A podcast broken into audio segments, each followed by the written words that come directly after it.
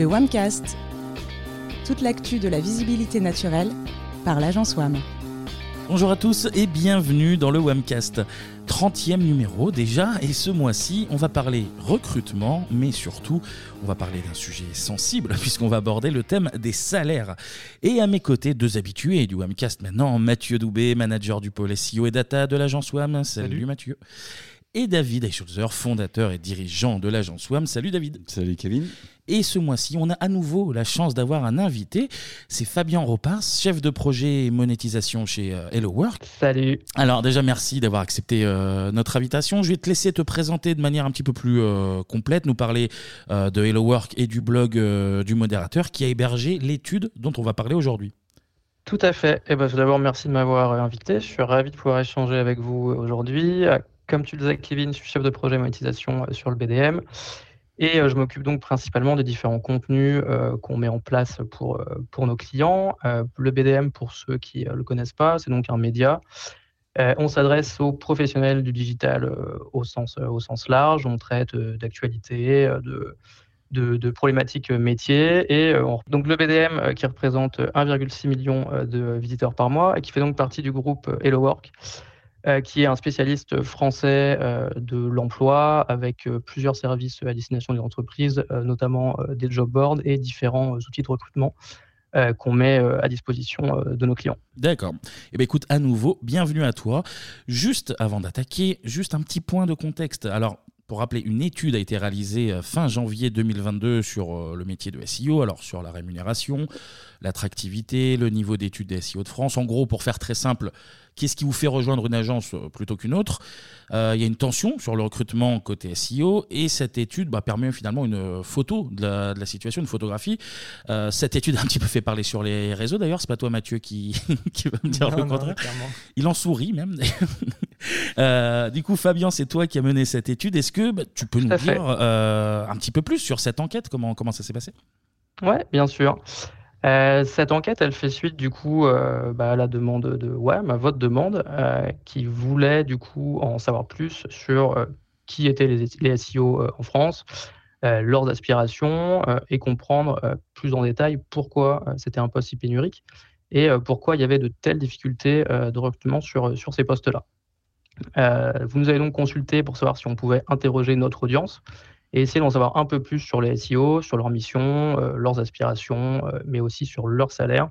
Euh, c'est le sujet qui nous intéressera principalement aujourd'hui et qui a évidemment, comme tu le disais, pas mal fait parler, mais ça, on s'y, attendait un petit peu. on a donc choisi ce format d'enquête. c'est un format qu'on trouve assez cool et que nous, on aime beaucoup parce qu'il nous permet de faire parler des données qui sont fraîches et qui sont sûres, parce que c'est les nôtres.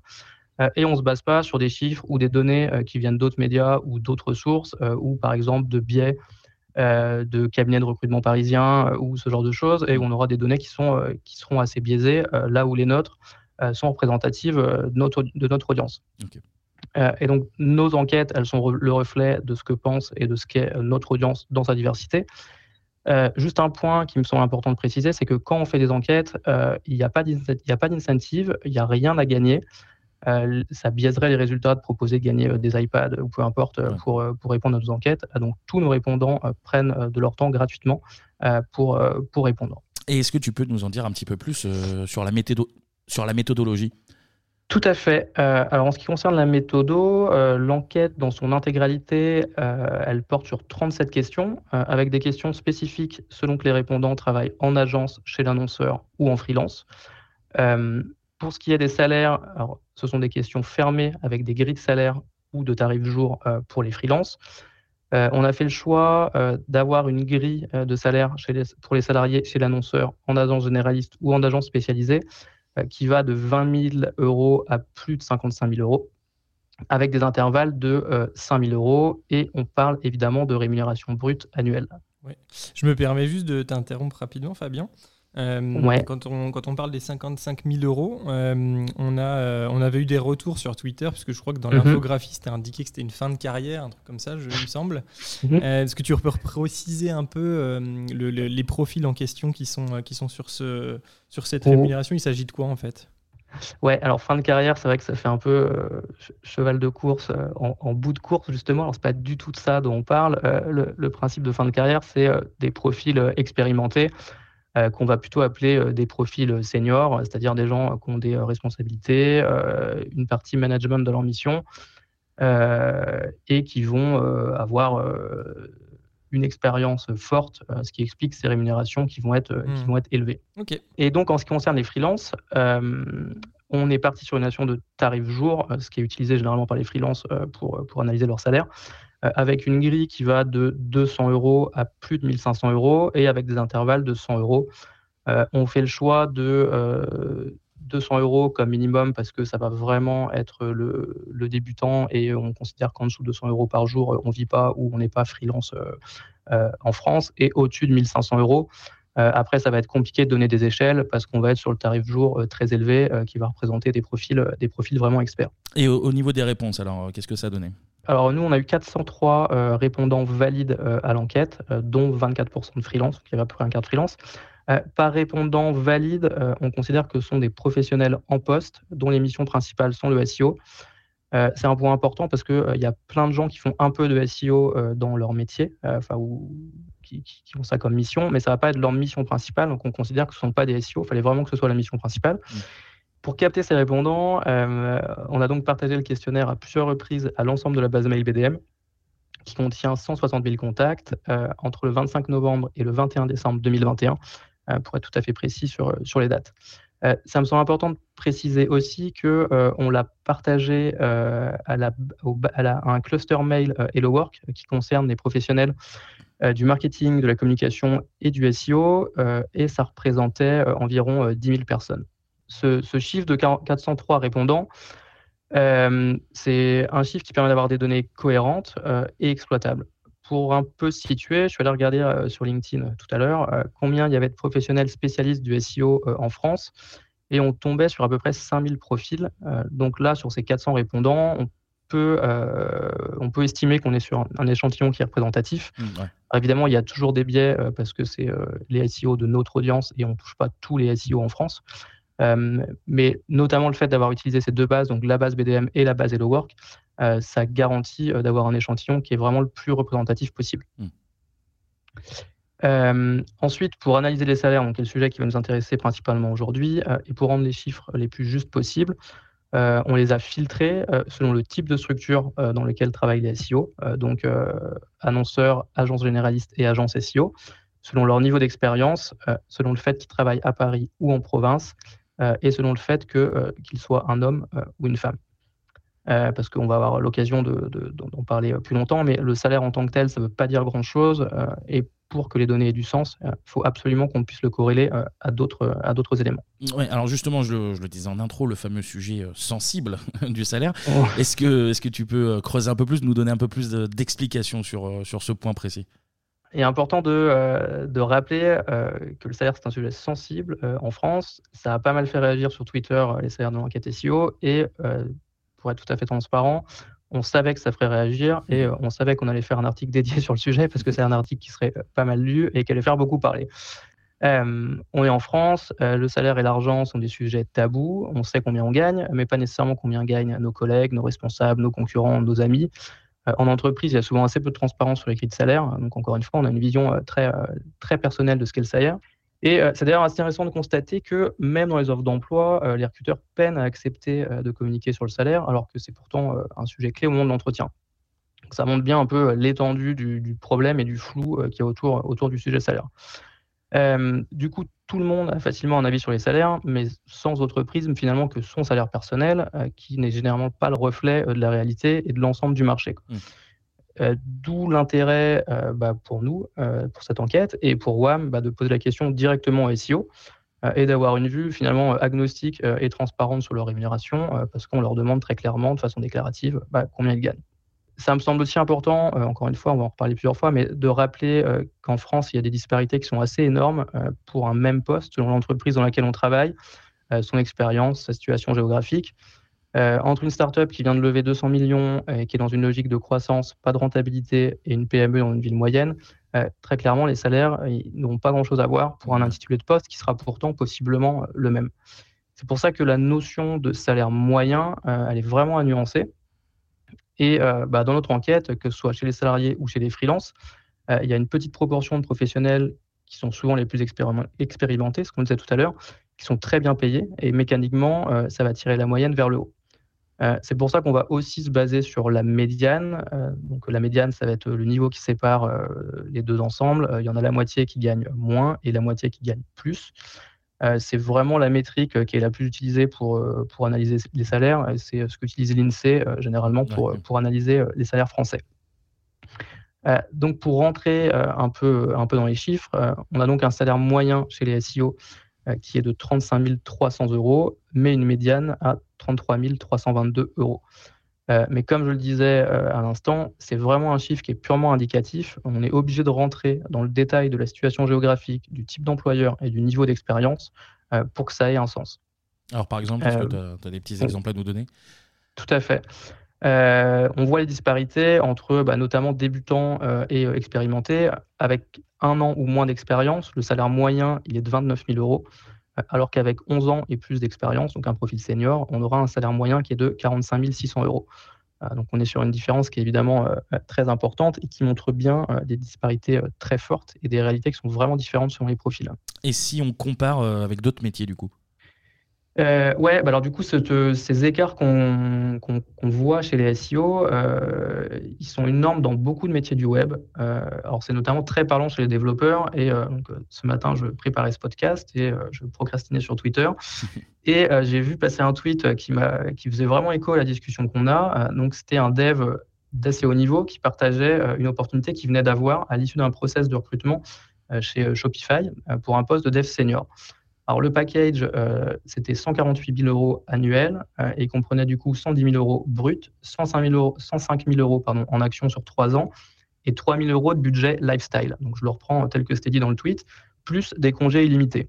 D'accord. Euh, donc voilà, on est sur un package qui, qui, fait, un, qui fait un peu rêver, mais clairement, ça n'a pas grand-chose à voir avec ce qu'on a l'habitude de voir sur le marché français chez les développeurs. Il ne faut pas oublier qu'à côté de ça, on va avoir le, des développeurs qui sont euh, dans des ESN en province avec des salaires à l'embauche euh, dans les offres d'emploi qui sont euh, autour de 30-35 000 euros, avec un écart du coup qui est, vraiment, qui est vraiment gigantesque. mais là encore, finalement, ce qu'on disait tout à l'heure, le salaire, il va être très dépendant du niveau d'expérience, du type d'entreprise, de la localisation, des missions et des, des skills, des compétences. il y a certains langages qui n'ont pas la même valeur que d'autres sur le marché. Et finalement, c'est un peu la même chose chez les SEO euh, avec des profils possiblement plus techniques ou euh, spécialistes de problématiques SEO à l'international ou de problématiques euh, qui sont, qui sont à rechercher. ce sera des profils qui sont du coup plus rares et qui de fait seront, seront mieux payés. Mmh, Donc du coup, bah, ce qu'on observe, c'est que peu importe le domaine, il est vraiment hyper difficile de donner un salaire moyen qui mette tout le monde d'accord. il y aura toujours des avis divergents sur ces chiffres-là, on aura toujours des baromètres qui sont remis en cause. Et euh, ce sera le cas vraiment pour à peu près tous les métiers. Il y aura toujours de toute façon des SEO stars, entre guillemets, des designers stars, des gros mmh. hackers stars, euh, avec des parcours solides, des, belles expériences, euh, des niveaux de salaire très au-dessus du marché. tout comme il y aura toujours des professionnels sous-payés pour diverses raisons, et puis bah, la majorité qui sera des professionnels qui sera dans une réalité beaucoup, plus, beaucoup plus normale, entre guillemets.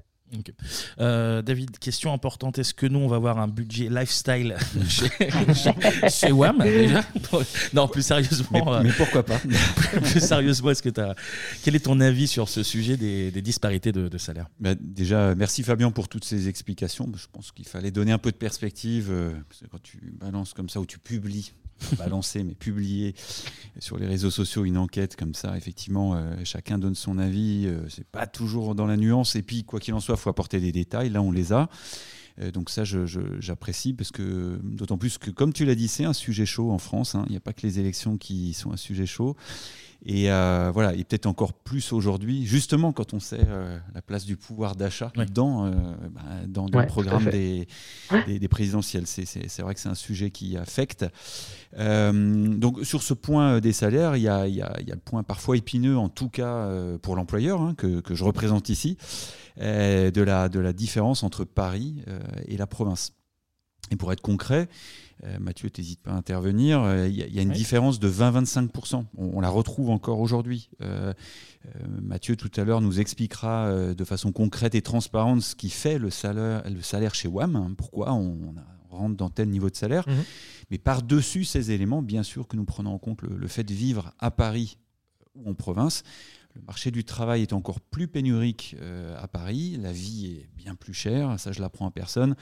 Donc les salaires sont plus élevés. Euh, voilà, je livre aucun scoop. Tu as aussi plus de concurrence, je pense, entre agences sur Paris qu'en province. Hein. Tout, à fait, c'est pour ça que je parlais d'un marché mmh. encore plus pénurique, absolument, tu as, raison. Et, l'enquête que l'on a menée euh, le montre clairement. Hein, le salaire moyen, euh, bah, donc, l'a publié sur l'enquête BDM, 42 200 annuels bruts à Paris et 33 000 en province. On répète que c'est donc une moyenne tirée par les extrêmes fortement.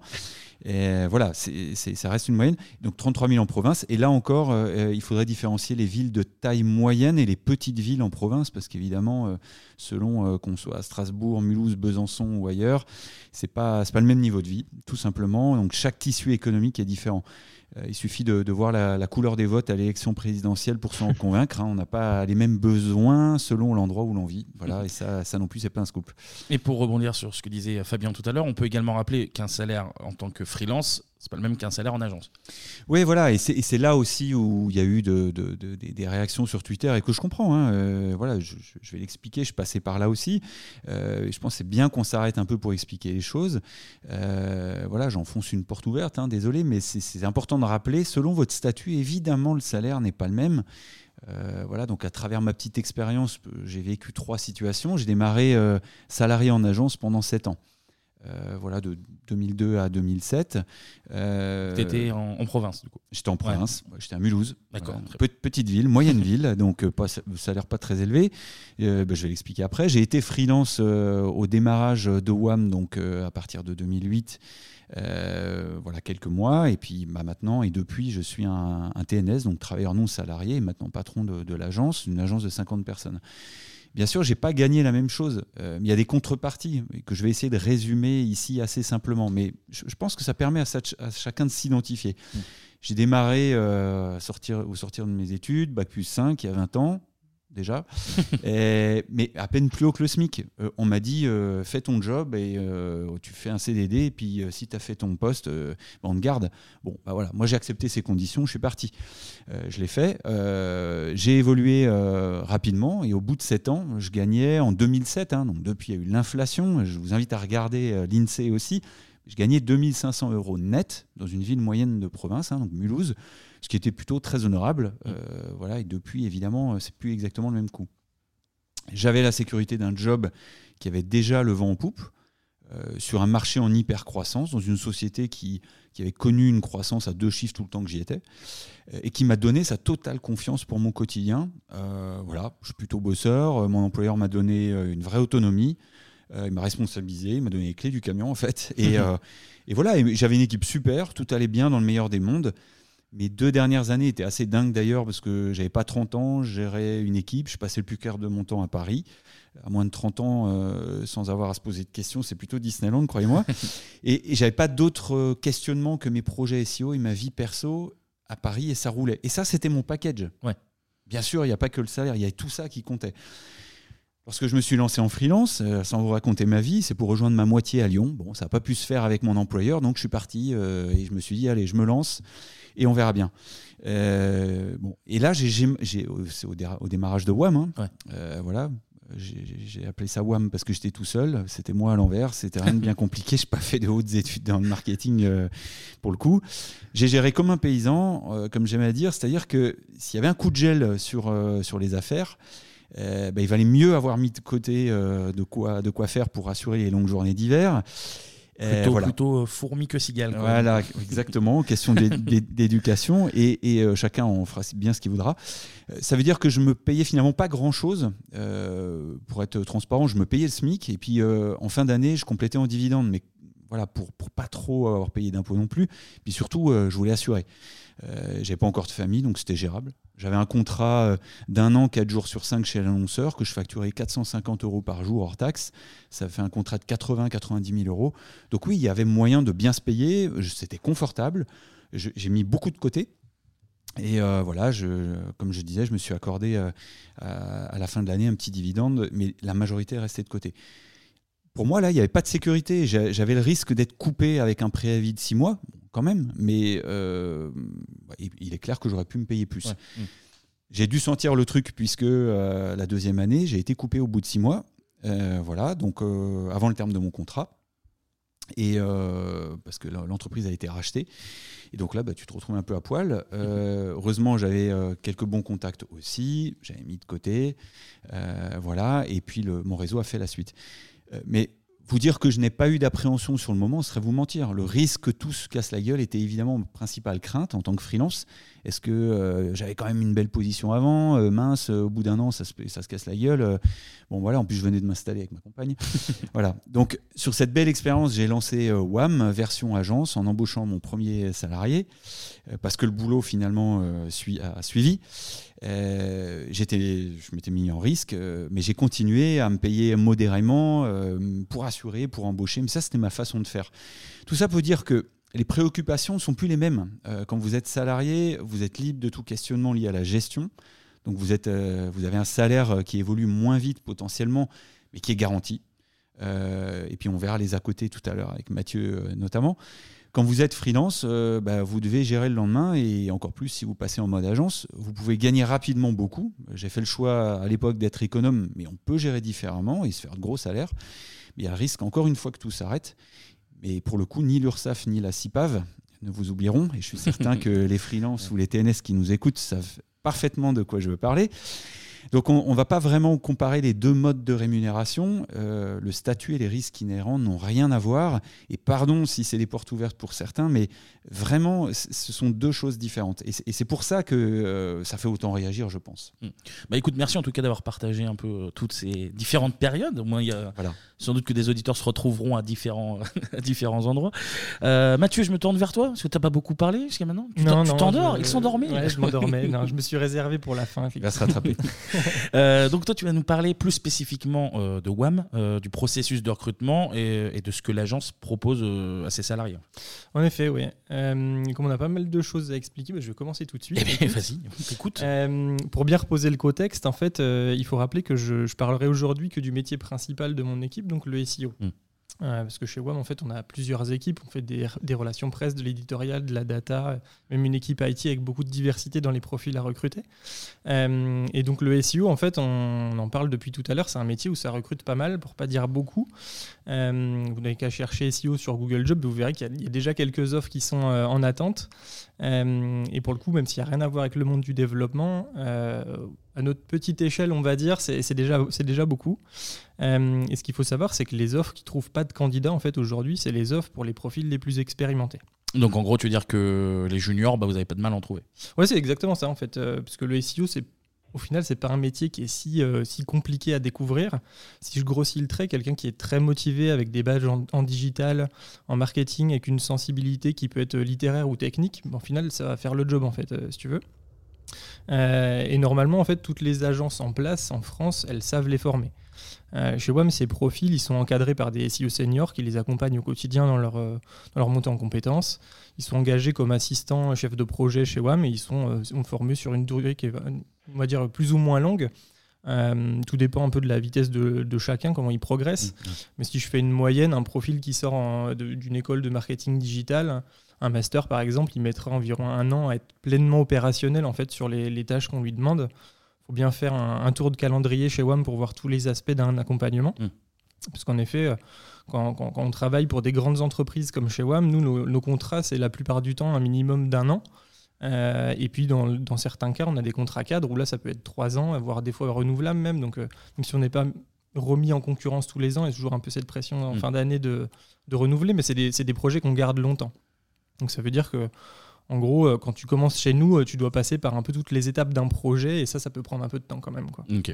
Ouais, donc les profils juniors, si j'ai bien compris, c'est pas le plus compliqué à trouver. Mm. Euh, j'imagine que là, tu vas recruter les gens aussi en fonction de leur motivation et, les fameuses soft skills. C'est ça, ouais. Compétences douces pour nos amis anglais. oui, non, effectivement, la motivation, c'est clairement le nerf de la guerre pour nous. Mm. Et je pense que c'est vraiment valable dans plein de métiers, même en dehors du digital, en fait. Quelqu'un qui est chaud patate, il, se formera en fait plus ou moins vite, mais il se formera. ensuite, tu peux retrouver des éléments comme le travail en équipe, le fait d'être autonome dans la résolution de problèmes, la gestion du temps. Euh, la gestion du stress aussi, parfois ça, arrive en agence, on va pas se le cacher. Euh, être un bon communicant, c'est des choses qui vont aider en fait à, bien faire ton travail, qui enrobe si tu veux la compétence technique métier. Euh, et tout ça, c'est des points en fait. Il y en a d'autres. Hein, je ne vais pas toutes citer, sinon on est encore là demain, qui m'aident à, déterminer si un candidat il est plus ou moins intéressant, si je vais le préférer à un autre ou pas. Au-delà des compétences métiers en fait. Je reviens juste sur ce que tu disais un tout petit peu avant, la gestion du stress. C'est si courant que ça dans une agence bah, C'est quelque chose qui arrive. Hein. Euh, chacun a, comment on va dire, sa jauge. Euh, certains peuvent encaisser beaucoup et ils sauront rester, euh, comment formuler ça, solides face à l'adversité, on va dire ça comme ça. et d'autres un peu moins. C'est à la fois une affaire de personnalité, mais aussi d'expérience et de vécu. et maintenant, bien sûr, il faut délivrer de la qualité aux clients, être proactif, essayer de faire de son mieux, mais aussi je le rappelle quand même assez souvent à mes équipes, on a la chance, en fait, nous, chez WAM, de ne pas sauver de, vie. Euh, L'idée, c'est pas de tout relativiser, euh, mais parfois c'est nécessaire pour continuer de, travailler dans de bonnes conditions, en fait. Non, non, c'est vrai qu'on te cite euh, de temps en temps, Mathieu, il y a, y a l'urgent et il y a l'important. Et c'est très important de savoir distinguer l'un de l'autre si on veut pouvoir bah, vivre sereinement sa, charge de travail. Et, puis un autre point aussi hein, par rapport au stress, c'est c'est pas évident et ça je pense que ça s'apprend avec le temps aussi euh, d'avoir du recul sur euh, mhm. une remarque qu'on peut nous faire ou une situation, dire distinguer la ma personne de, du rôle que je joue dans une dans, dans, telle situation. Mhm. Si, des, fois on prend personnellement les choses. C'est pas facile à faire, mais quand on arrive à faire le distinguo, euh, ça, ça, ça, aide quand même. Hein. Ouais, c'est primordial même, je dirais. Et, d'ailleurs, si vous voulez, euh, en tout cas pour ceux qui nous écoutent, en savoir un peu plus sur le, la gestion euh, de, ouais, du stress, de l'important euh, et de l'urgent, vous avez la matrice d'Eisenhower qui est intéressante à, creuser. On vous mettra un lien pour vous, vous détailler un peu le principe, mais simplement c'est c'est effectivement faire le tri entre ce qui est urgent et ce qui est important. Euh, et ça vous aide en fait à décider et à, savoir comment prioriser euh, votre quotidien, votre planning, euh, votre vie perso, votre vie pro. ça marche un peu pour tout. Entre, ce, qui a, pardon, entre ce qui est à faire, à planifier, à déléguer et à abandonner. Et ça, on n'ose jamais le faire. On a la boule au ventre, mais parfois, il faut le faire. Je ne sais pas bien le faire. Hein. en tout cas, on mettra un lien vers les, travaux de ce cher Eisenhower qu'on salue, qui nous écoute d'ailleurs. Michel, de son prénom. non, mais c'est vrai que ça aide vraiment quand c'est quand c'est quand c'est quand c'est le bordel dans les plannings, ça aide vraiment à faire le tri en fait. Euh, et comme ça, tu repars sur une base saine. Mm. Euh, tranquille. Je reviens du coup sur, le sujet euh, des, candidats et de la difficulté à trouver des profils expérimentés. Euh, qu'est-ce qui fait que chez WAM, euh, on met toujours pas mal de temps à trouver ce genre de profil justement? Ouais, merci de me remettre dans le droit chemin, Kevin. Ah, en fait, je suis ton berger, je suis ton guide.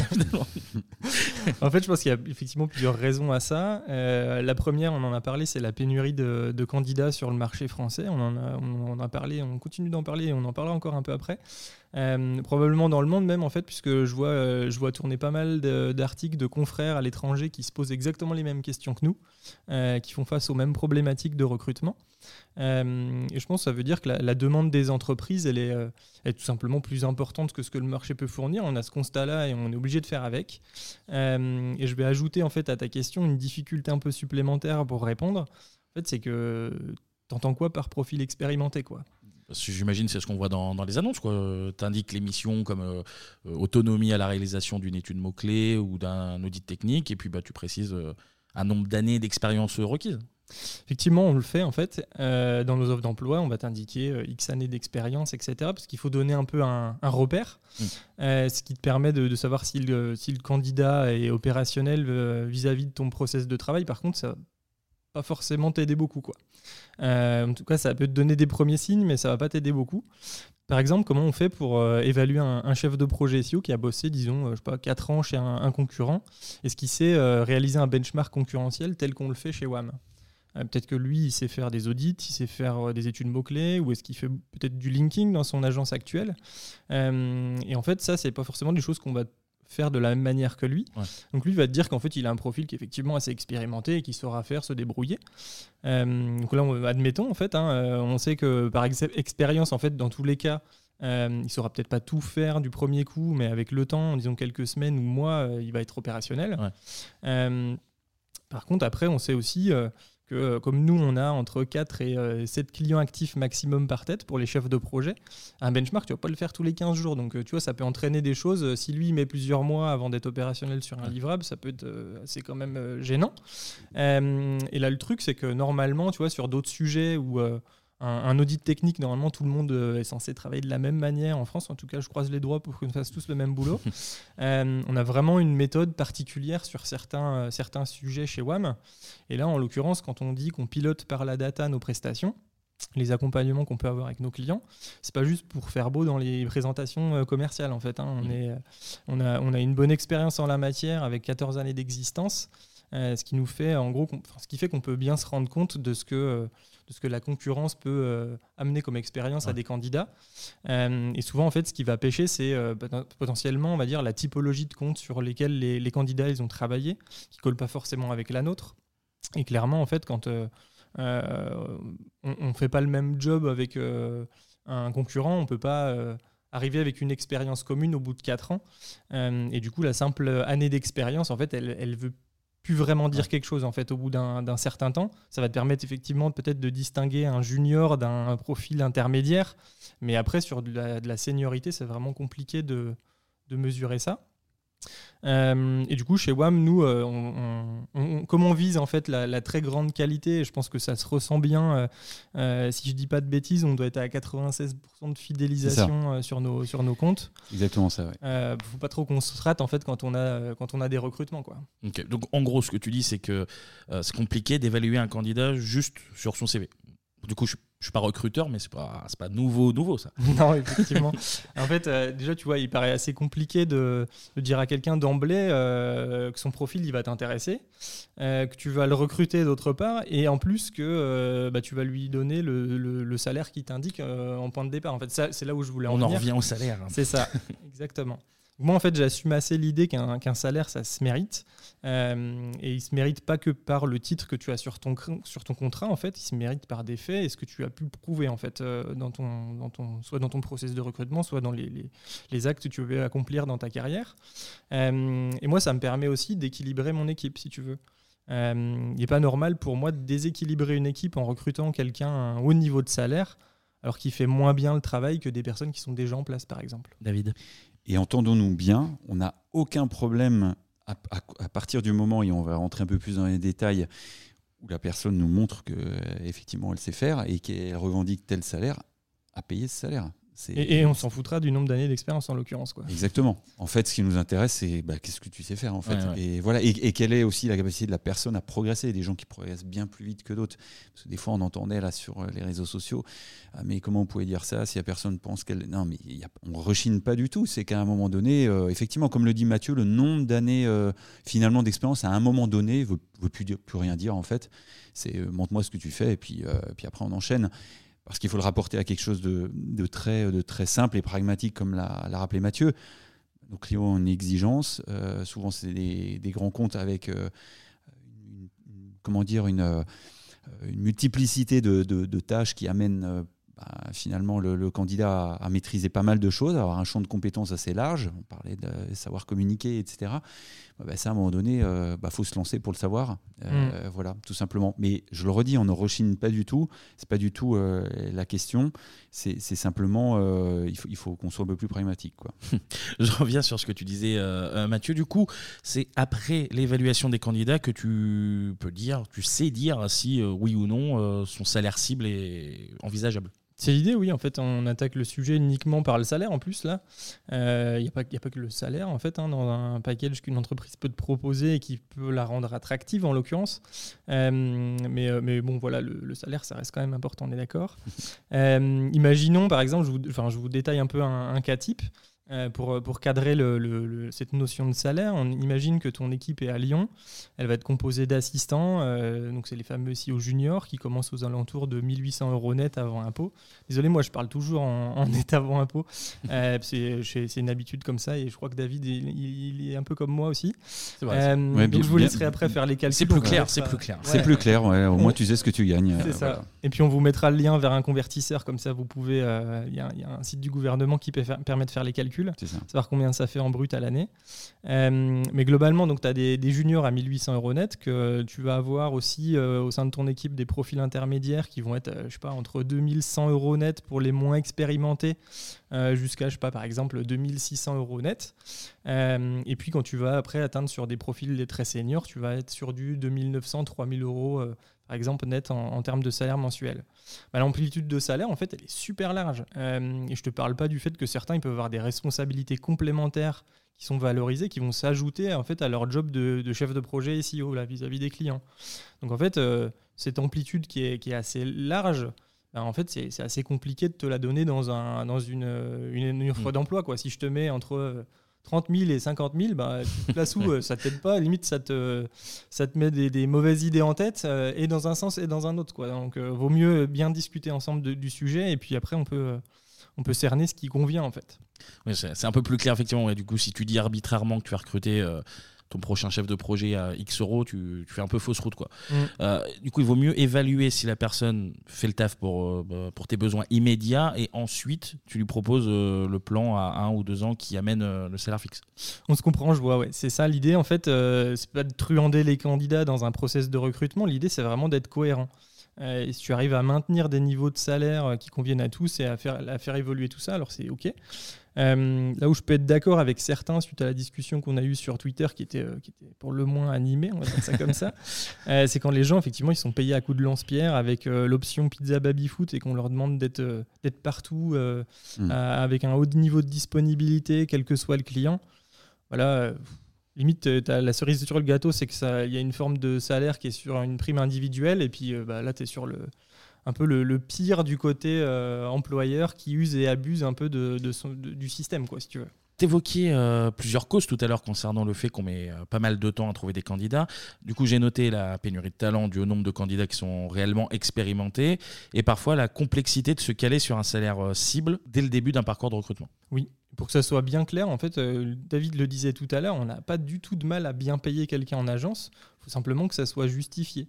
Et pour compléter et bien montrer qu'on n'est pas, euh, pas juste bête et méchant, parce qu'il faut aussi euh, savoir suivre un marché. Et ça nous est arrivé, en fait, nous, de réévaluer le salaire de plusieurs personnes quand on a recruté quelqu'un qui avait un niveau de salaire plus élevé, pour remettre un peu tout le monde euh, d'équerre et, à niveau. Donc bah, ça représente des coûts, effectivement, hein, mais c'est des choses qu'on peut faire quand on se rend compte qu'effectivement, on n'est pas forcément on n'est pas forcément au niveau où on est vraiment bon sur ce, sur ce sujet-là. Donc euh, moi, tout ce qui va être important pour moi, en tout cas en tant que manager, c'est de garder un équilibre au sein de mon équipe. Euh, et ça passe euh, notamment par de la, transparence, de la transparence pardon, en fait, à, ce niveau. Et ça, ça, passe par le parcours de chacun qu'on va pouvoir suivre dans des entretiens individuels annuels, professionnels tous les deux ans, qui permettent d'accompagner chacun dans sa montée en compétences.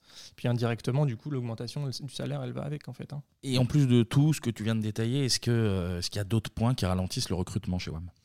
Ouais, euh, je pense que c'est d'ailleurs pas quelque chose de négligeable quand on parle de recrutement et de difficultés de, profils à trouver qui seront intéressants. En fait, il faut savoir aussi qu'historiquement, chez WAM, on est à Lyon. Euh, depuis quelques années maintenant, on est aussi sur Paris euh, et en Alsace avec des, personnes qui sont à Mulhouse et à Strasbourg. Et sous peu, d'ailleurs, on aura une présence à Montpellier puisqu'on a décidé d'ouvrir un, recrutement à une personne qui est, qui est, sur place, qui est, on va dire, hors scope géographique de nos bureaux existants. Et du coup, ça induit des, choses pour toi au niveau du management de l'équipe?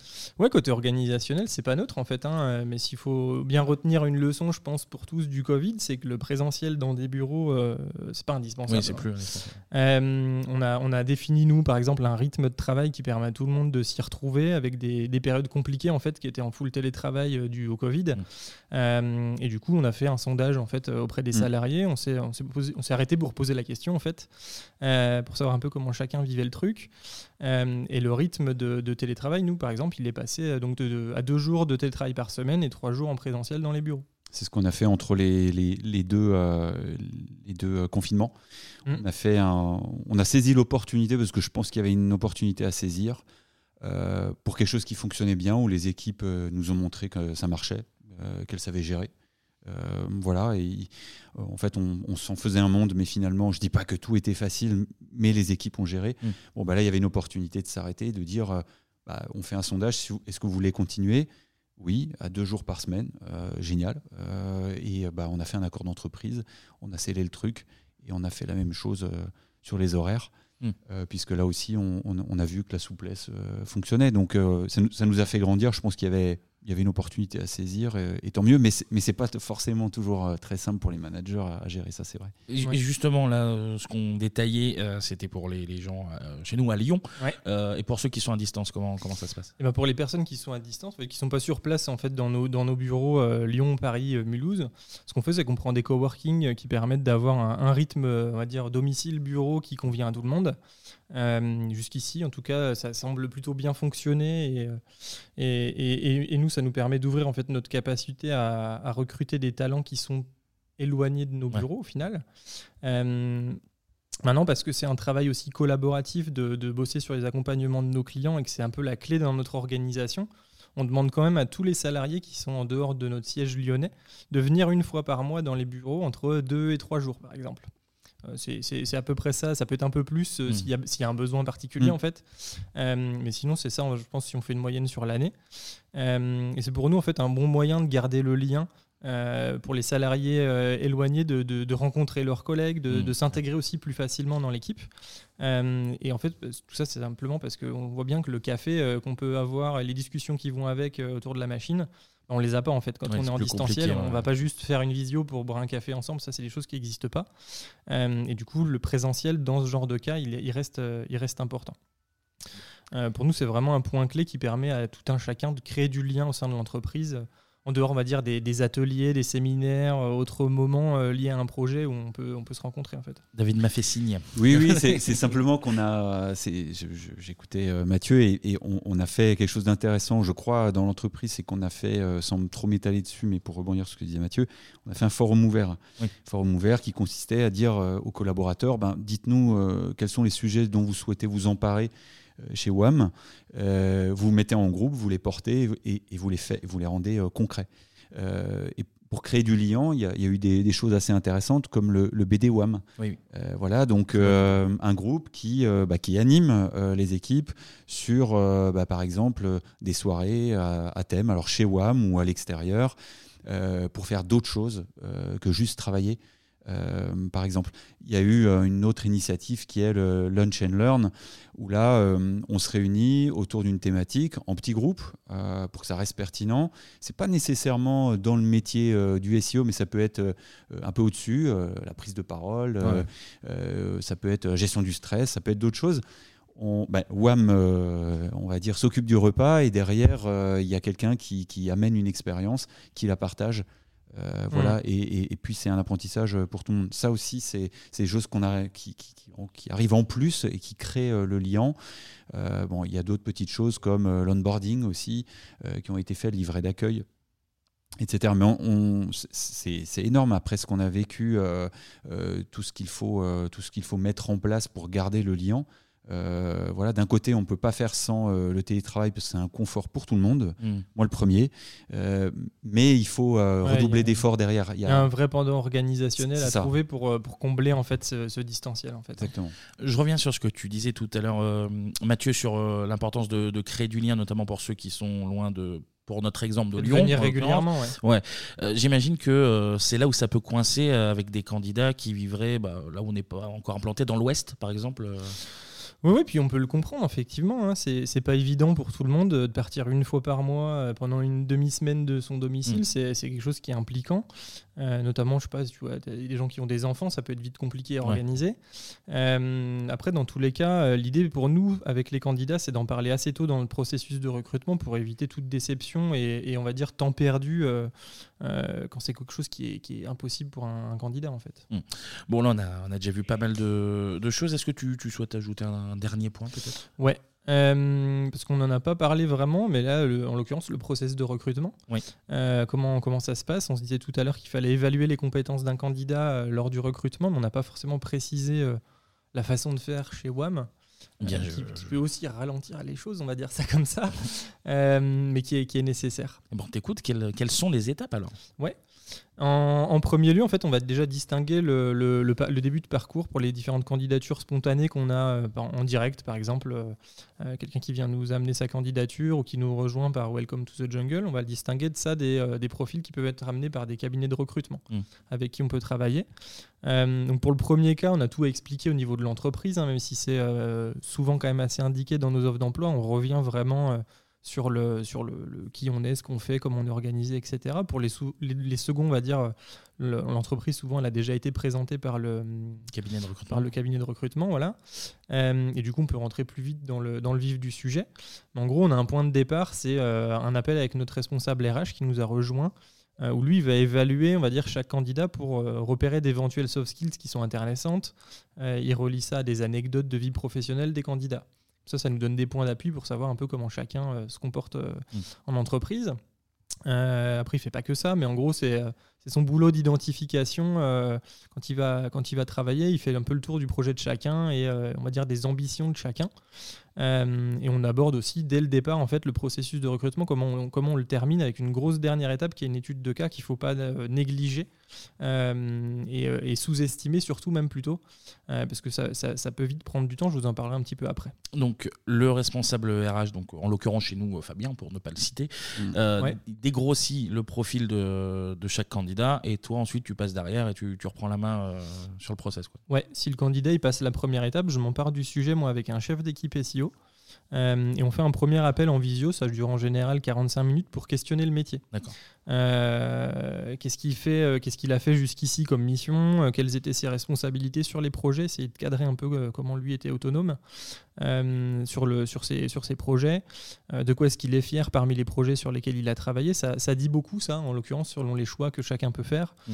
je sais pas, ça peut être aussi euh, est-ce qu'il a appris de certaines erreurs? Est-ce qu'il peut nous les citer? Euh, C'est des choses qui vont nous en dire beaucoup en fait sur le candidat.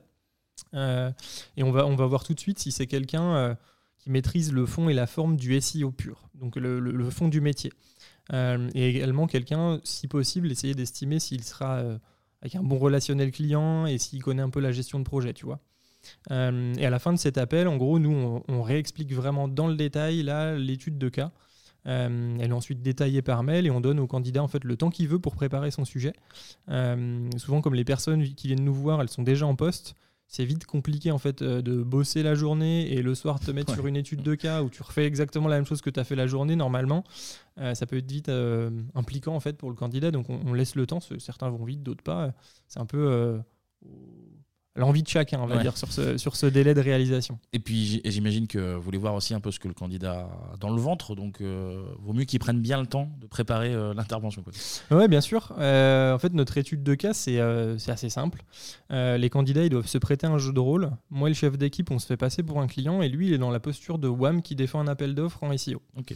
On donne un contexte, euh, sachant qu'on change rarement de site. Ces dernières années, on a beaucoup fait travailler les candidats sur Jardiland et Verbaudet, par exemple. S'ils nous entendent, on a, on les salue on a, plein de, on a plein d'idées pour. Ce ne sont pas des clients, mais justement, c'est pour ça qu'on le faisait. c'est ça. Et on s'en servira pas. Euh, c'est des sites sur lesquels on sait qu'il y a beaucoup à faire en fait quand on, quand on réfléchit à une, stratégie de visibilité naturelle. Donc euh, plutôt des e-commerçants, quoi. Ouais, en fait. pourquoi du coup? Ouais. En fait, ici, tu peux aborder quasiment tout le spectre de sujets qu'un SEO il peut être amené à traiter. Euh, tu vas avoir le technique, tu vas avoir l'éditorial en e-commerce euh, ou l'éditorial côté conseil, tu peux avoir de la vidéo, tu peux avoir du local, travailler l'autorité, l'intérêt de, bosser les réseaux sociaux et mmh, j'en passe. Euh, en fait, la question euh, qui résume notre étude de cas, si euh, je, recadre un peu sur l'étude de cas, c'est quelle stratégie SEO adopter concrètement au-delà de la force de notre marque pour continuer notre progression face à des concurrents bien organisés et dans un contexte concurrentiel fort. Ça peut partir un peu large mmh. et, et, libre à chaque candidat de composer avec ce qu'il sait faire ou ce qu'il souhaite faire dans ce cas-là. Euh, et de nous en mettre plein la vue en fait quand, euh, quand il présente. Euh, et de notre côté, en fait, on va pouvoir juger le fond, la forme de la présentation. On voit tout de suite si le, fond il est maîtrisé, si c'est exhaustif, si le discours il tient la route, si la personne elle est, elle est, comment dire, à l'aise à l'oral. Et bien sûr, après, nous, on peut poser des questions un peu bêtes, piégeuses et, ou pointues pour voir un peu comment chacun maîtrise le, le sujet et comment il réagit en fait quand il y a tu vois, une question bête, hmm. selon comment tu me réponds, si, si c'est un peu mal vécu par le candidat parce que bah, soit il te, il squeeze et il apporte pas les infos, ça demandait peut-être de la pédagogie pour la personne qui posait la question parce qu'il maîtrise pas le fond de ce hmm. que tu es en train de lui dire. Donc ça, ça, ça, ça permet. brode. Ouais, voilà, c'est ça. Donc ça, ça, peut en dire beaucoup sur, le, sur la personne. Donc ça, c'est euh, des choses qui, euh, qui, vont nous intéresser. Quoi. Et puis du coup, c'est intéressant comme process parce que du coup, tu as, une bonne idée de ce que le candidat euh, peut faire dès qu'il arrive en fait. Par, mm. contre, alors, par contre, si je peux me permettre, le, bémol, c'est que c'est le temps à passer sur l'étude de cas du coup. On en revient au même point. C'est ça, effectivement. Ça, ça, demande, ça demande un investissement de, pour, chaque, pour chaque candidat qui est assez fort. Après, à mon sens, c'est assez normal quand tu postules quelque part, quand, quand on te recrute pour un poste à forte responsabilité ceux qui vont travailler demain chez WAM, ils vont avoir de bonnes conditions au quotidien, ils auront une super équipe sur qui s'appuyer. En fait, il faut aussi, euh, à un moment donné, gagner sa place. Je pense, quand tu, quand tu postules un, un job, même quand tu es sur un marché euh, euh, où il y a peu de candidats, nous, chez WAM, on va garder cette exigence qui fait que ben, même si on galère un peu à recruter, on va pas prendre juste le premier venu parce qu'on trouve personne, en fait. Super équipe, tu parles de toi en plus. Je parle surtout des autres. Euh, et après, effectivement, euh, c'est quelque chose qui, euh, qui tu vois, c'est déjà très impliquant. Mais si je te donne un exemple de vécu, quand j'ai postulé chez WAM il y a 6 ans, en plus de tout ça, moi j'avais eu une, une, dissertation à faire sur un sujet fort intéressant qui était à la mort de l'auteur, la mort du héros. Mais tu avais eu la moyenne, visiblement. C'était encore visiblement, j'ai eu au moins, ouais, j'ai au moins eu la moyenne. On, tentait des choses, on, tentait des choses, mais ça, ça, ça avait marché. Euh, effectivement, on a, moi je voulais juste intervenir sur euh, le niveau d'exigence parce que, en fait, euh, d'où il vient, et ça je pense que chacun le comprendra, on essaye encore une fois d'être très pragmatique. Et moi je viens du métier, voilà, donc c'est le niveau d'exigence qu'on demande, c'est celui qui va avec, avec, celui qui nous est demandé par nos clients, tout simplement. Mmh. plutôt grand compte, comme le rappelait Mathieu, mais il n'y a pas de petits et gros clients, hein, les clients exigeants.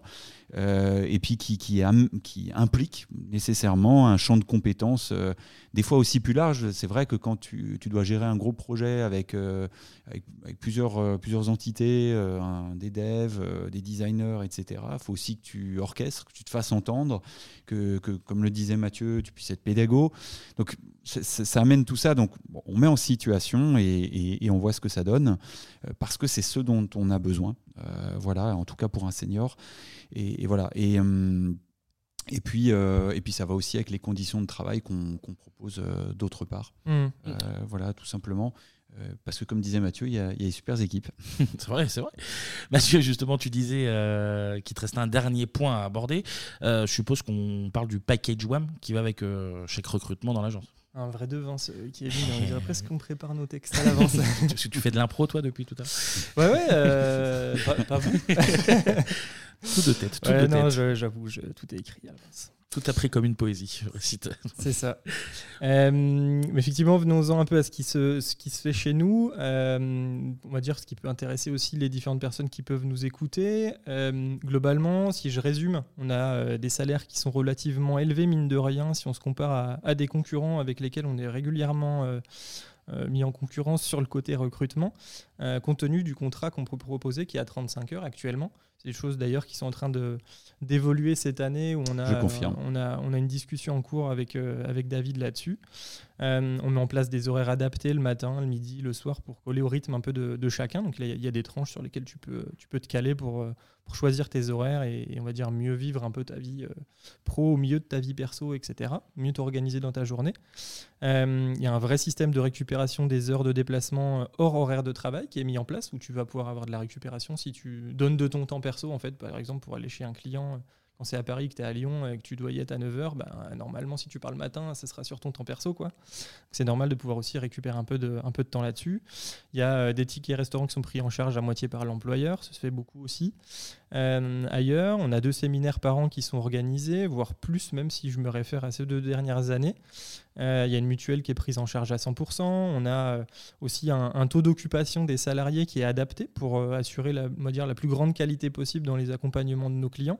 Donc, le, on va dire, le temps vendu et ce qu'on va attribuer à chaque personne est quand même assez bien étudié. Oui, calibré. L'idée, c'est d'aller au fond des choses. si je parlais d'exigence tout à l'heure, si on te demande par exemple, de, bosser sur l'optimisation de la visibilité sur une plateforme d'application, et que c'est un sujet qu'on n'a jamais fait, bah, il faut le pousser à fond. Donc pour ça, il faut le temps. Et, l'objectif, c'est de mmh. le sanctuariser, ce temps. C'est ça. Euh, on a un plan d'intéressement qui existe aussi chez WAM, euh, qui est d'ailleurs en train d'être euh, refondu au, niveau du, mode de calcul, qui devrait arriver assez savant sous peu, si je ne me dis pas de bêtises. Avant juillet. Voilà. Euh, on a la possibilité de faire du télétravail jusqu'à deux jours par semaine. Je, le redis et je le redis euh, euh, parce que visiblement, en fait, c'est pas le cas partout. et là, j'avoue que j'ai vraiment du mal à comprendre les mm. employeurs qui sont toujours bloqués avec du 100% présentiel et qui veulent pas en entendre parler. C'est, je pense que c'est un peu compliqué. et je ne vais pas m'étendre là-dessus. et à ça, en fait, je peux ajouter aussi un management qui est assez humain. Euh, qui, est, pour autant pas dépourvu d'exigence, parce qu'on en demande beaucoup aux gens. Il parle de lui encore. Je parle, de moi et je parle des chefs d'équipe aussi qui, qui accompagnent tous les, toutes les, tous les membres de notre équipe SEO. Euh, on a un peu euh, ce même mais c'est cette même envie de, de manager euh, au, plus près de, de, chacun. Donc on, a envie de bien faire les choses, en fait, tout simplement. Euh, et du coup, euh, bah, pour que tout se passe bien, on se doit d'être tous au rendez-vous pour satisfaire les clients, en fait. Et, Absolument. Et moi, je le répète, ce qu'on cible, c'est vraiment le plus haut niveau de qualité possible pour les, pour les clients. Donc on, se donne les moyens, en fait, de bien faire. Il a, il a tout bien dit, là, c'est bon. Est-ce qu'il est qu'il a, oublié des choses? Mais... Non, mais c'est très complet. Apparemment, j'ai oublié des choses. Non, mais simplement ce que j'aimerais euh, ajouter, parce que c'est un sujet passionnant et on voit bien qu'on est parti du salaire et on ouvre plein de portes euh, sur tout ce que euh, l'agence peut, proposer. Et bien sûr, on n'oublie pas les freelances qui, on a parlé de leur liberté aussi. Mais voilà, on, se, pose beaucoup de questions. là, on parle du SEO typiquement, puisqu'on est parti de, l'étude que, Fabien et son équipe ont montée pour qu'on, bah, pour savoir où, en était le marché et la demande. Et on continue à se poser euh, chaque année beaucoup de questions avec Mathieu et l'équipe sur bah, comment s'améliorer, euh, comment euh, sonder. voilà, dans, les entretiens, on demande ce que les gens ont, on essaie de faire évoluer le package et de tirer toute l'équipe avec. Euh, d'ailleurs, euh, pour ceux qui sont entrés de, il, y a, longtemps euh, chez WAM, ils ont, je crois, bien vu la différence. Fabien, qui est notre RH, qui est rentré chez nous, nous a dit bah, Je vais faire un truc pour les prochains entretiens, ça s'appelle le BSI, le bilan social individuel. Et ça permet à chacun, au moment où on a une, un, entretien, un point de rencontre. Un point de rencontre donc on, essaye d'être proactif et de proposer des nouvelles choses, dont une augmentation de salaire, mais globalement plein d'autres plein choses. Bah, c'est c'est aussi de faire un bilan. Est-ce que euh, le, salarié, mais comme l'employeur, a bien euh, en tête l'évolution de tout ce qu'on a pu apporter depuis le début de la collaboration, si ça fait deux ans, cinq ans, sept ans? C'est hyper intéressant pour tout le monde, je trouve, c'est des choses qui. Tu as, des choses qui, sont, qui évoluent pour toi personnellement, puis tu as des choses qui viennent en package pour toute l'entreprise que tu n'avais pas avant et donc tu bénéficies au niveau individuel au final. Exactement. Donc on se pose chaque année euh, deux fois par an pour, euh, bah, pour les entretiens individuels, euh, professionnels. ce sont des moments clés de la vie du collaborateur au, sein de l'organisation WAM. Et, et voilà, on, on, on, essaie vraiment d'être dans un, dans un cheminement. Euh, on a pas mal progressé hein, euh, depuis la mise en place du, rôle de, manager, d'ailleurs, de Mathieu, qui vient du, SEO. On parle encore de toi. et, qui, pour moi, joue un, vrai rôle de facilitateur. Il est au contact permanent des équipes. Euh, et c'est essentiel qu'on ait toujours la, bonne prise de température pour savoir comment ça se passe et comment on peut faire évoluer les choses. voilà, l'embauche du RH, je le disais avec l'exemple du BSI, bah, ça a été super intéressant, mais c'est plein de choses qu'on ne connaît pas. Euh, ça aide à rester cohérent dans notre approche salariale au niveau du collectif, euh, suivre les coefficients relatifs à, ton statut, à, la grille à ta fonction, euh, sur le la grille de salaire. mais aussi le développement du champ de compétences, l'évolution du package, des droits du collaborateur via le CSE. La liste est longue, mais quand tu es freelance, je crois, tu n'as pas tout ça. Euh, voilà, il y a quand même une certaine protection du salarié, euh, bah, tant mieux, euh, et tant mieux. C'est ça qu'offre le CDI, et, chez WAM, les, les, personnes sont en CDI.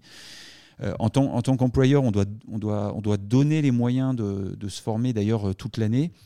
ça, ça c'est un point clé aussi, je crois, qui vient en plus du salaire dans, un environnement qui est hyper mouvant, qui, est très stimulant, mais qui va très vite. Et, d'ailleurs, je le dis, on doit encore s'améliorer euh, dans l'ensemble et chez WAM, hein, on est bien d'accord, euh, parce que ça, ça va tellement vite en permanence qu'il euh, bah, faut continuer à aiguiser les, réflexes de, nos équipes à travers du, temps de partage d'expérience, de partage des livrables, de veille et de, de, formation, aller sur des webinaires, des confs, euh, etc. C'est sûr, c'est qu'il ne faut pas qu'on compte juste sur le budget de formation euh, annuel de l'entreprise, que vu ce qui est dedans euh, au niveau de, je sais pas comment c'est géré au niveau de l'État ou des opcos, là, on a, on a halluciné, il n'y a vraiment pas grand-chose. Hein. Heureusement qu'on compense ça. les, les, les, les, organismes de collecte, enfin collecteurs, nous nous remettent pas grand-chose, donc effectivement, il faut faire par soi-même. Nous, on fait aussi pas mal de formations en interne. Il y a des gens qui ont plus d'expérience que d'autres dans certains domaines. Là, on faisait de la formation de prise de parole pour certains de nos chefs de projet. Euh, parce qu'ils sont très bons derrière l'écran, euh, plutôt bons euh, devant le client, mais il y a des situations qu'ils ne savent pas gérer. très bien, bah, nous on les a déjà vécues. Eh ben, on, va les, vivre ensemble, on va les simuler et on, va t'apprendre à, avoir les réflexes. Bah, ça, ça fait partie du job aussi.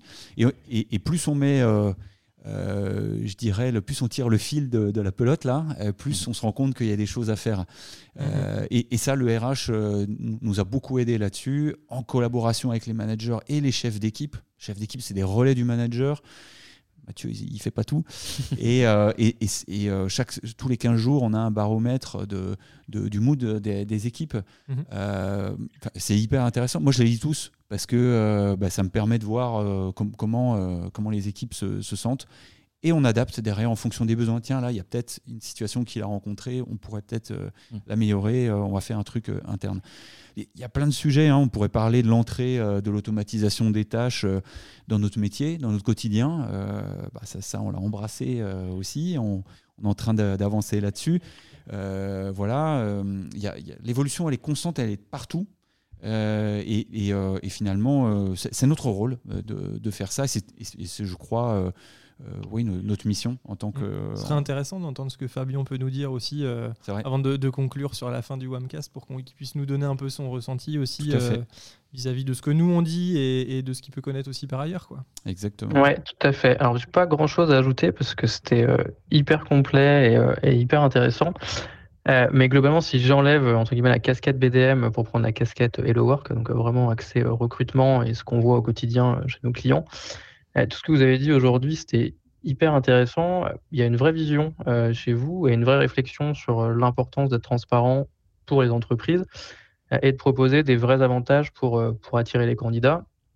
Parce que là, on a, on a beaucoup parlé de digital, mais les problèmes de recrutement, ça va concerner tous les secteurs et beaucoup de postes. Euh, le PTP, les routiers, la restauration, les mmh. comptables, les ingénieurs, beaucoup de postes très éloignés du SEO, mais avec euh, des, problématiques importantes. Et euh, nous, chez Hello Work, on est vraiment persuadé que bah, pour parler à ces candidats, pour les attirer, pour leur donner envie de postuler, il va falloir être transparent, comprendre leurs aspirations, et c'est ce qui rendra les entreprises attractives. Mais il y a encore un vrai manque de maturité des entreprises bah, qui n'osent pas parler de salaire, qui n'osent pas proposer de télétravail ou de full remote c'est vraiment intéressant d'avoir votre regard euh, sur, sur, sur votre vision, sur les salaires, avec une vraie transparence, euh, sans difficulté, euh, sans difficulté à en parler. Et idem, enfin, vous avez une vision, encore une fois, très transparente de l'intégration, du management, de votre organisation interne, du suivi du salarié. et tout ça, c'est assez rare. Donc, c'est vraiment intéressant de, de, de, de l'avoir aujourd'hui. Et il y a, un dernier point euh, qui me, semble intéressant, c'est qu'un salarié qui se sent bien dans sa boîte, encore une fois, hein, qu'il soit SEO ou autre, euh, c'est quelqu'un qui euh, potentiellement vous recommandera à son réseau et qui va encore une fois mmh. faciliter le recrutement on a vraiment tout intérêt euh, à, rendre ses salariés le, plus heureux possible avec autre chose que des baby-foot, euh, pour, pour reprendre l'anecdote de tout à l'heure. C'est exactement ça. D'ailleurs, je, rebondis, alors pas sur le baby-foot, mais, mais sur le. On a une bonne équipe, hein, pourtant. vous avez une bonne équipe, c'est clair. Mais euh, oui, on n'est on pas très euh, chief happiness euh, officer chez Le, bonheur au travail, je, c'est personnel, hein, mais je, vraiment, je ne comprends pas le, système. L'épanouissement professionnel, je le comprends. Le, bonheur, et je, crois, il est ailleurs qu'au travail. voilà, ça c'est mon petit point de vue. Par contre, oui, on peut faire en sorte qu'il y ait des choses bien au bureau. Euh, il peut y avoir un baby. On a une salle de repos maintenant aussi. Et je préfère euh, voir, et les équipes préfèrent voir euh, des, collaborateurs aller piquer un roupillon entre midi et deux plutôt que de faire semblant de bosser devant un écran parce qu'il est déglingué. Ça arrive à tout le monde d'être déglingué. et moi, je le fais aussi, hein, d'aller d'aller me mettre de côté. Enfin voilà. Mais, et là, là, là aussi, hein, c'est vrai sur les sur les, les, locaux, on s'est posé pas mal de questions. Euh, mm. On a eu l'opportunité, juste après la pandémie, de passer sur des nouveaux locaux et on s'est dit, il faut que ce soit mieux qu'à la maison pour que les, mm. les, collaborateurs se disent, OK, je reviens au bureau, euh, je lui reviens pour des bonnes raisons. Quoi. Exactement. Euh, il y, a, y, a, deux terrasses, euh, il y, a, y, a, un baby, mais il y, a, y a aussi. Un jacuzzi, du sauna. c'est faux. Vous, vous, recrutez, ça commence, ça commence à m'intéresser finalement. mais on a, on a essayé de, de, faire les choses bien. Il y a une douche parce que pour certains, ils vont faire du sport, etc. Par contre, oui, bah, après, il n'y a pas de. C'est pas non plus une crèche ni le club med, mais il a y a des choses qu'on n'a pas à la maison. Euh, parce que ça fait partie du jeu euh, et c'est normal. Derrière, on a une implication, donc euh, je pense que tout le monde est gagnant sur le, sur, sur le truc. Je, voulais revenir sur l'évolution des, hum, des, salaires et des conditions. on, essaye de faire progresser les choses sur le plus grand nombre, pour le plus grand nombre, notamment pour les salaires. Alors, on essaye chaque année pour une partie et puis l'année d'après sur une autre partie de, l'équipe, pas tout faire pour tout le monde en même temps. Par contre, tu l'as dit, euh, Fabien, oui, il y a une transparence. Pourquoi? Parce que, euh, bah, en fait, euh, moi, en tant que dirigeant, c'est ce que je fais, mais je, je, loin d'être le seul. D'ailleurs, je le fais parce qu'on l'a fait avec moi à l'époque. C'est que lors des séminaires, je dis, bah, voilà où on en est en termes de chiffre d'affaires, voilà où on en est en termes de masse salariale globale, voilà où on en est en termes de charges, voilà ce qui reste à la fin. Est-ce qu'on est en résultat ou est-ce qu'on est en négatif et qu'est-ce qu'on fait avec Voilà. Et, ça me paraît normal parce que moi, je me rappelle qu'en tant que salarié, bah, ça me permettait euh, de comprendre ce que je jouais comme rôle dans ce, dans ce, système. Euh, voilà, alors il y a une partie de l'argent qui peut passer en augmentation. L'année dernière, euh, alors ça parlera pour certains, d'autres pas du tout. Et c'est pour ça que je donne le chiffre, parce que finalement, selon la taille de boîte, ça veut tout dire rien dire, mais on a dit, on affecte euh, charges comprises, 55, un peu plus de 55 000 euros aux augmentations en 2021. Voilà. Et pour une autre partie, 50 000 euros en prime. Euh, en prime s'est pas enclenché. Par contre, on a fait une prime de pouvoir d'achat. Donc ça faisait grosso modo à peu près, euh, à peu près 100 cas qu'on a affectés pour faire évoluer les conditions des, salariés, bah, sans compter le, télétravail et, voilà. Mais je pense que c'est normal de dire, voilà, bah, à la fin, il reste ça, bah, on l'assume tous, mais on a fait ce choix-là. Euh, c'est une manière aussi de comprendre. Euh, voilà, moi, je peux comprendre que ça puisse faire fantasmer ces histoires-là. C'est vrai que c'est toujours un peu tabou. Bah, au moins, on dit, euh, voilà, j'ai fait ce choix-là, je vous montre pourquoi. Je suis plutôt fier de dire aussi qu'au-delà des, des, éléments chiffrés du salaire, il y a la notion d'évolution. On parlait d'épanouissement, j'évoquais rapidement l'épanouissement professionnel avec Mathieu euh, pour la partie SEO, euh, Géraldine sur la partie édito euh, et Nicolas sur la partie RP, on s'efforce de d'essayer de faire une trajectoire, si c'est possible, un cheminement, une évolution pour, les personnes qui sont chez WAM. voilà, donc par exemple, pour les managers de WAM, bah, ils sont tous centrés sur une fonction de production, chef de projet, par exemple. Et maintenant, euh, bah, Mathieu est manager, euh, Géraldine aussi, euh, Rémi aussi sur la partie directeur commercial. Bon, bah, on a grandi ensemble. Finalement, c'est ça qu'on va chercher à faire ensemble, à essayer d'évoluer ensemble. On va pas le faire avec tout le monde, mais, mais ça, aide quand on peut le faire, ça c'est bien. Euh, voilà, euh, c'est une collaboration, une trajectoire euh, qu'on essaie de se fixer ensemble avec chacun. et c'est comme ça notamment qu'est née la fonction d'équipe, de chef d'équipe pardon, et chef de projet éditorial. on est plutôt fiers de ça, c'est chouette. Ça, venait de la production, ça nous a été soufflé et puis on l'a créé. voilà.